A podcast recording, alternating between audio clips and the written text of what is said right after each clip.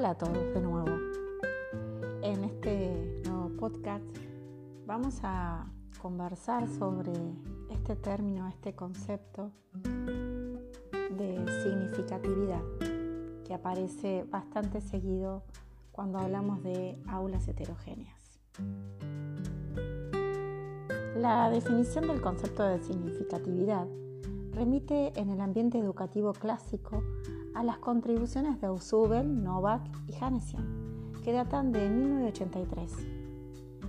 El aprendizaje significativo es posible si se relacionan los nuevos conocimientos con los que ya se poseen, pero además si se tienen en cuenta la diversidad de contextos de los estudiantes, sus intereses, entre otros.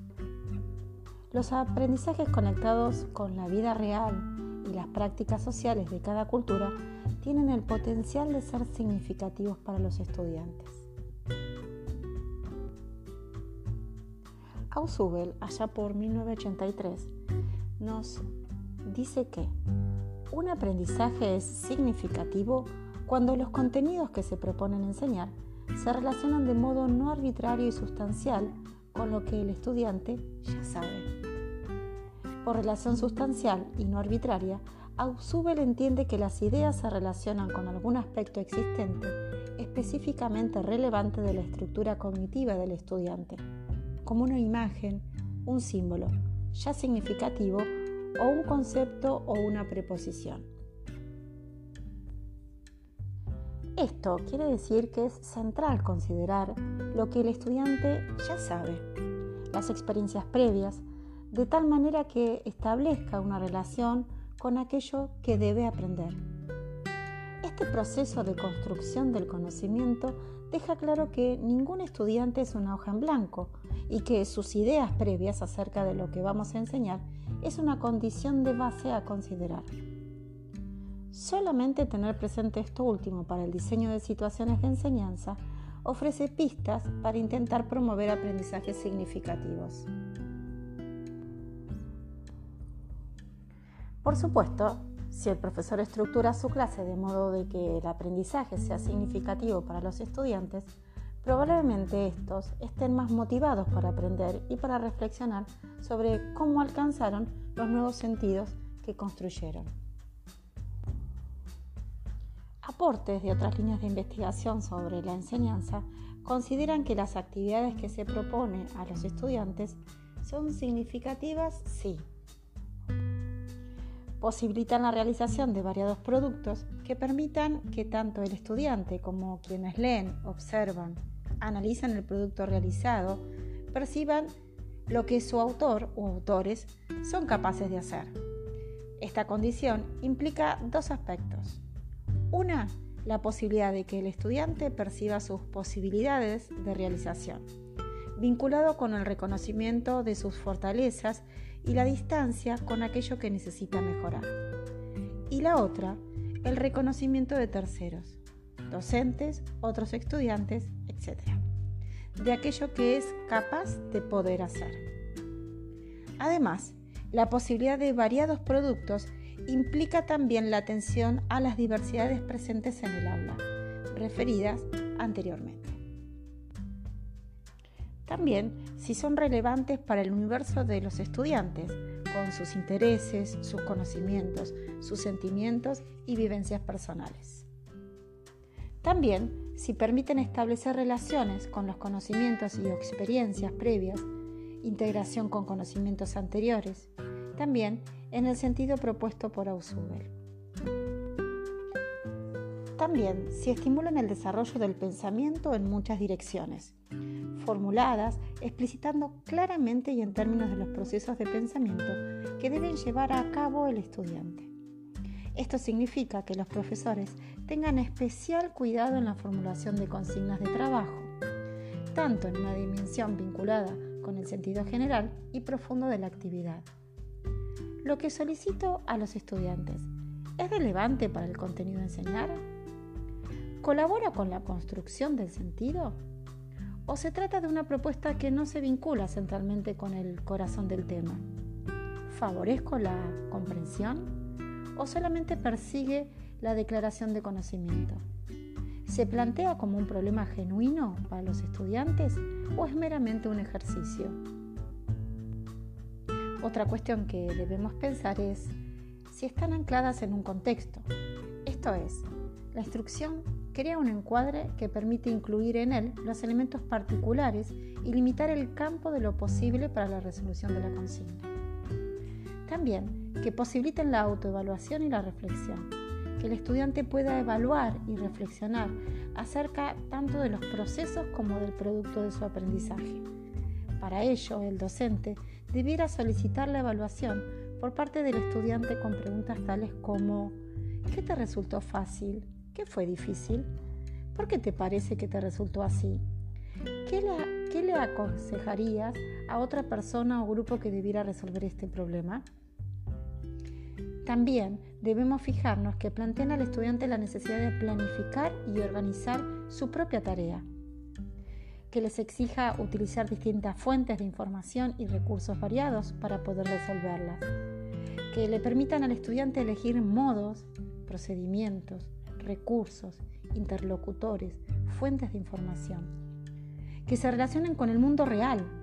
Para esto el docente tiene que plantear problemas que se producen en el mundo real y aprovechar así situaciones verdaderamente relevantes para nuestros alumnos, que posibiliten el trabajo colaborativo, de modo que permita a los estudiantes trabajar juntos, favoreciendo así la variedad de enfoques y perspectivas tanto como la profundización de la comprensión por medio de un análisis grupal.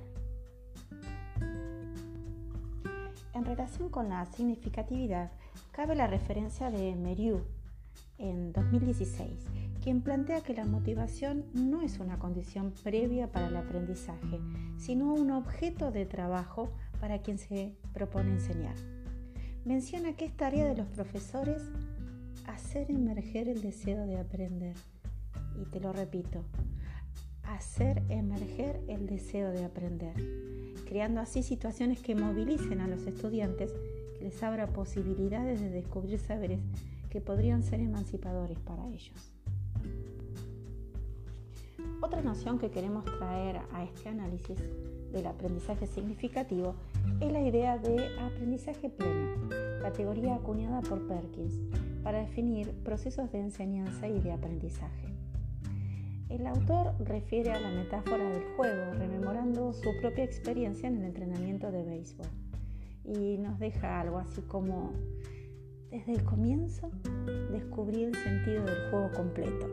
Sabía que se sentía al golpear la pelota y errar un golpe. Sabía cómo anotar carreras y anotar los tantos. Sabía lo que tenía que hacer para tener un buen desempeño, aunque solo lo lograra parte del tiempo entendía cómo las partes se ensamblaban. En su propuesta se presenta una serie de principios que es posible considerar a la hora de pensar la enseñanza, de modo de invitar a la construcción de aprendizajes significativos. El primero de ellos refiere a la necesidad de jugar el juego completo, en sentido de saber lo que se está haciendo y por qué. En ese sentido, el autor refiere que en ocasiones los estudiantes no siempre se ubican en el programa de la materia, ni tienen en claro por qué se está haciendo lo que hacen.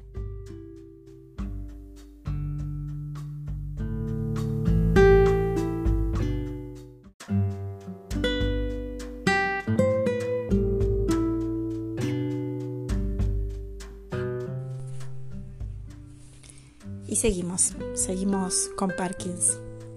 Otro de los principios que aparecen en su libro Aprendizaje Pleno es aquel que manifiesta la necesidad de que valga la pena jugar el juego. Es decir, que sea posible para el estudiante comprender por qué son necesarios los saberes que se proponen para la enseñanza, incluso aquellos que resultan más complejos. La pregunta recurrente de los estudiantes, ¿y esto para qué lo estudiamos? Requiere ser considerada. Por supuesto, no con una concepción utilitaria acerca de la aplicación inmediata, pero sí considerando la necesidad de hacer visible la relevancia de lo que se ha seleccionado para la enseñanza. El último principio que interesa recuperar aquí para repensar la idea de significatividad es la de los beneficios de jugar de visitante. Según el autor, cuando un equipo juega con condición de local, posee toda una serie de beneficios relacionados con el conocimiento experto del entorno en el cual va a desarrollarse el juego. Todo esto desaparece cuando la condición cambia y debe jugar como visitante. En esta situación se requiere de un aprendizaje permanente que se da a medida que se juega. El objetivo de la educación formal consiste en preparar al alumno para otro momento y lugar.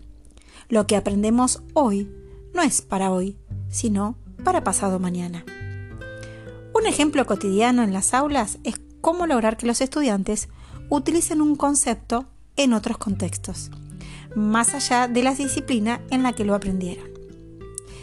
Ese futuro más o menos cercano se dará, por añadidura, en los contextos de realidad que no son como los del aula en donde priman las condiciones ideales para la elaboración de algún proyecto. Perkins sostiene que el problema radica en que la educación formal nadie nos envía a jugar de visitante para ampliar nuestra experiencia. Esa experiencia, por lo contrario, se encuentra plagada de situaciones auténticas, impredecibles y diversas que plantean problemas nuevos, no rutinarios, que nos obligan a formular buenas hipótesis y hallar nuevas soluciones. En esa situación, se requiere de un aprendizaje permanente que se da a medida que se juega.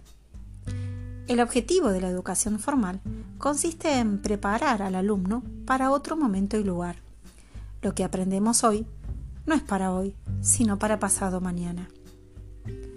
Un ejemplo cotidiano en las aulas es cómo lograr que los estudiantes utilicen un concepto en otros contextos, más allá de la disciplina en la que lo aprendieron. Ese futuro más o menos cercano se dará, por añadidura, en contextos de realidad que no son como los del aula, en donde priman los condicionantes ideales para la elaboración de proyectos. Perkins sostiene que el problema radica en que la educación formal nadie nos envía a jugar de visitante para ampliar nuestra experiencia. Esa experiencia, por el contrario, se encuentra plagada de situaciones auténticas, impredecibles y diversas que plantean problemas nuevos, no rutinarios, que obligan a formular buenas hipótesis y hallar nuevas soluciones.